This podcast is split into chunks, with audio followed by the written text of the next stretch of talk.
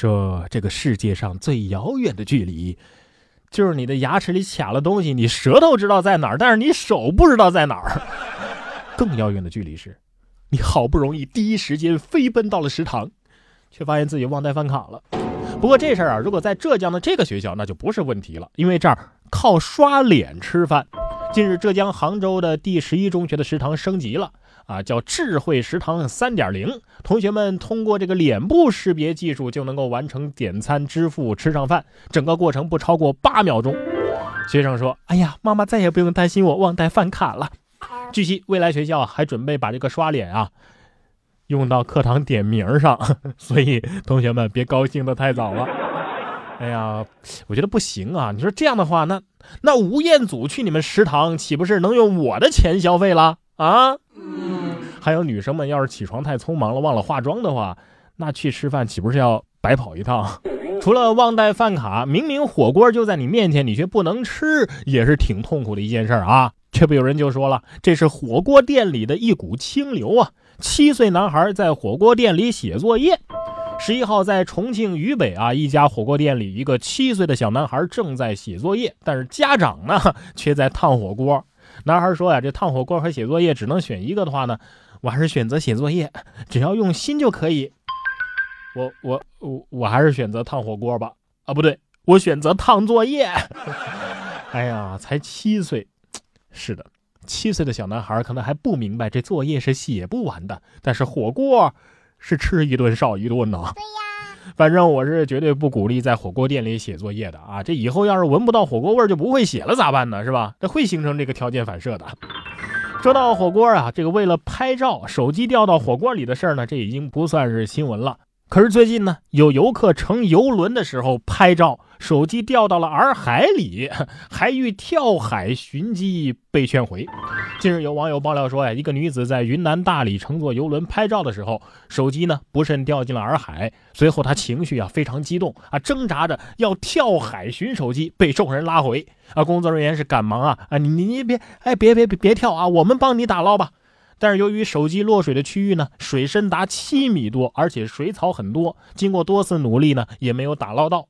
但是女子事后啊，还是表示理解和非常感谢。哎，在哪儿掉的？你在那儿刻一道啊，到潜水期的时候再去找嘛，对吧？对呀。有人说你别拦他，让他跳。我说你们怎么这么冷漠呢？是吧？怎么说呢？那那那也是一颗肾呐，是吧？说真的啊，也许是手机里边有很重要的东西吧，对吧？相互理解吧。这手机掉进水里啊，最多是经济上受点损失；要是人掉进水里，那就不是闹着玩的了。接下来要说的是初中生勇救两个落水的孩子。他说：“哎，我会游泳，所以当时没多想就去救了。”十月十四号，这是江西的资溪一名初中生勇救两名落水小孩，一旁的好心人呢也是一起帮忙把他拉起来。他说呀：“呃，我自己会游泳，所以当时没多想，我就下水救人了。目前两名小孩都没有大碍。”为你点赞，但是也别忘了你自己其实也还是个孩子，要保障自己的安全的前提之下再去救人呢。对呀，我觉得这个见死不救啊，分三种情况。第一种呢是想救，但是确实自己无能为力，这很遗憾；另外一种呢是能救，但是我不敢，不敢去救，这会很愧疚；第三种是能救，但是我压根就不愿意救，这才是冷血无情。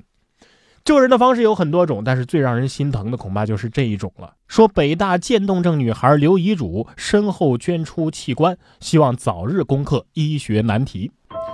活着的意义不能以生命的长短作为标准，而应该以生命的质量和厚度来衡量。这样的字句来自一个无力者，但却有千钧重。风靡一时的冰桶挑战过去了，但是关注痛苦之心不应该冷却。攻克疑难杂症更是无止境。天使爱人，这女孩应该留在人间呢。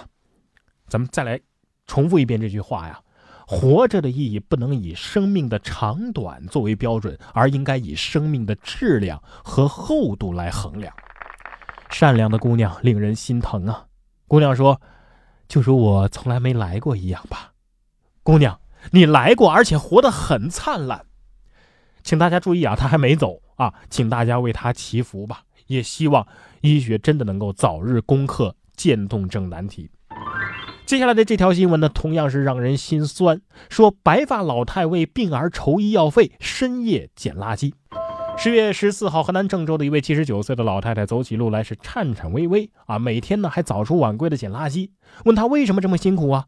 老太太哭着回答说：“哎呀，儿媳和老伴儿相继患病去世了啊，家里呢也欠下了巨额的外债，儿子也患了重病啊，需要巨额的手术费，自己呢。”啊，捡点破烂为儿子筹点医药费吧。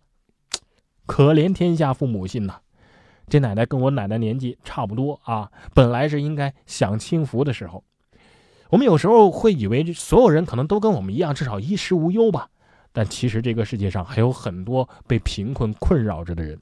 有位护士姐姐就在这条新闻下面留言说呀：“哎，之前我管的一位病人呢，竟然为了节约饭钱，一天只吃一顿稀饭和一碗小面。”我带他去医院的员工食堂吃饭，他感动的是连连道谢。其实不就是几顿饭而已吗？所以关注弱势群体，我们要尽我们的所能帮助他们。对呀，哎，明明是让人开心的节目啊，这说着说着就有点伤感了啊。还是说点喜事吧。说有这么一个外卖小哥啊，哎，结婚啊，百名同行的骑手助阵迎亲。十月一号，天津市西青区锦里小区里啊，一个这个外卖哥结婚。百余名外卖哥都头戴着头盔，身着这个外卖制服，骑着电动外卖车啊，组成这个迎亲的车队，在新郎的身后。网友点评：好霸气的婚礼！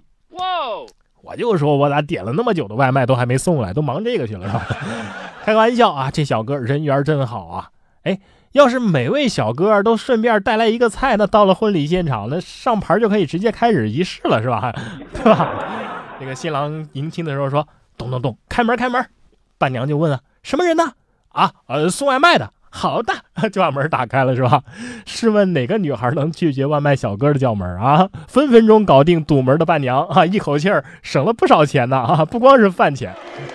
说到骑手啊，最后来分享一个迪拜的这些骑手，那厉害了啊！我只想说，有钱真好。你看看人家骑的是什么？离地五米飞行的摩托。嘿，这是迪拜警察的新座驾。近日，迪拜警察利用一款可以飞行的摩托完成了执勤任务。据了解，飞行摩托能够飞到距离地面五米高的地方，最高时速七十公里，一次最多呀能够飞行二十五分钟。发生紧急情况或者是路面拥堵的时候呢，警察可以快速高效的巡逻。哎呀，这回堵车的时候，人家真能飞过去了，是吧？哎，等等，这不就是那黑猫警长的坐骑吗？是吧？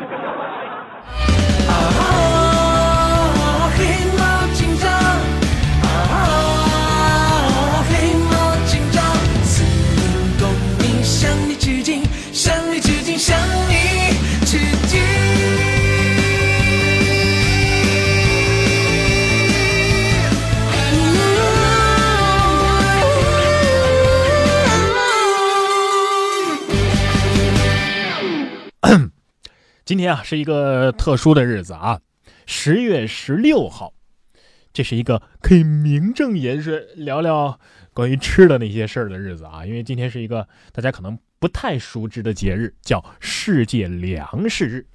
这个粮食的生产和供给啊，始终是全球共同面临的一个重大问题。那么针对这个问题呢，咱们中国工程院的院士袁隆平又给大家带来了一个好消息。一千一百四十九点零二公斤，这是袁隆平的团队超级杂交稻亩产创了世界新纪录啊！十五号，中国工程院院士袁隆平团队选育的超级杂交稻品种。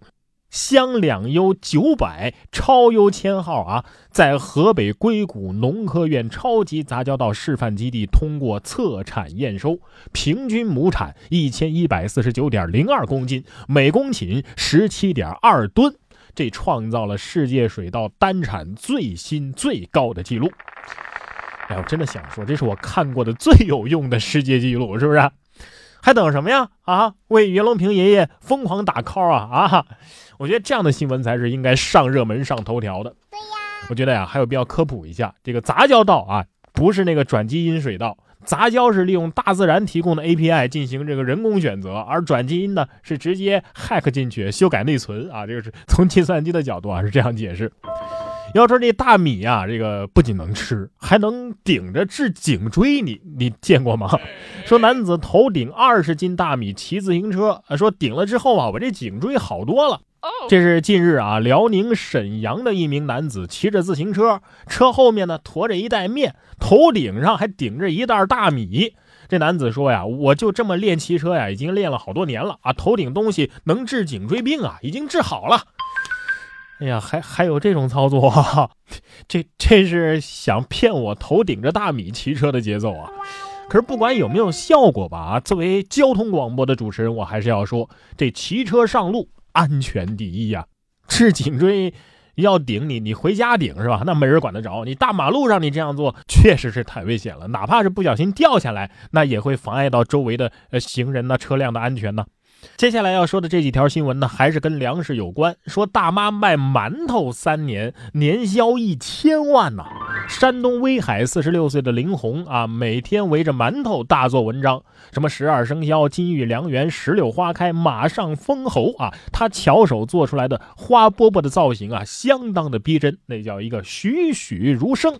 二零一四年，他创立了自己的品牌，专门经营胶东花饽饽和喜饼。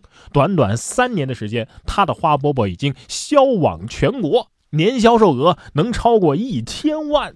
真的吗？哎呀，这这刚刚骗我骑自行车顶顶米，这这就是又要骗我去卖馒头啊！哈，走走走，一起去卖哈。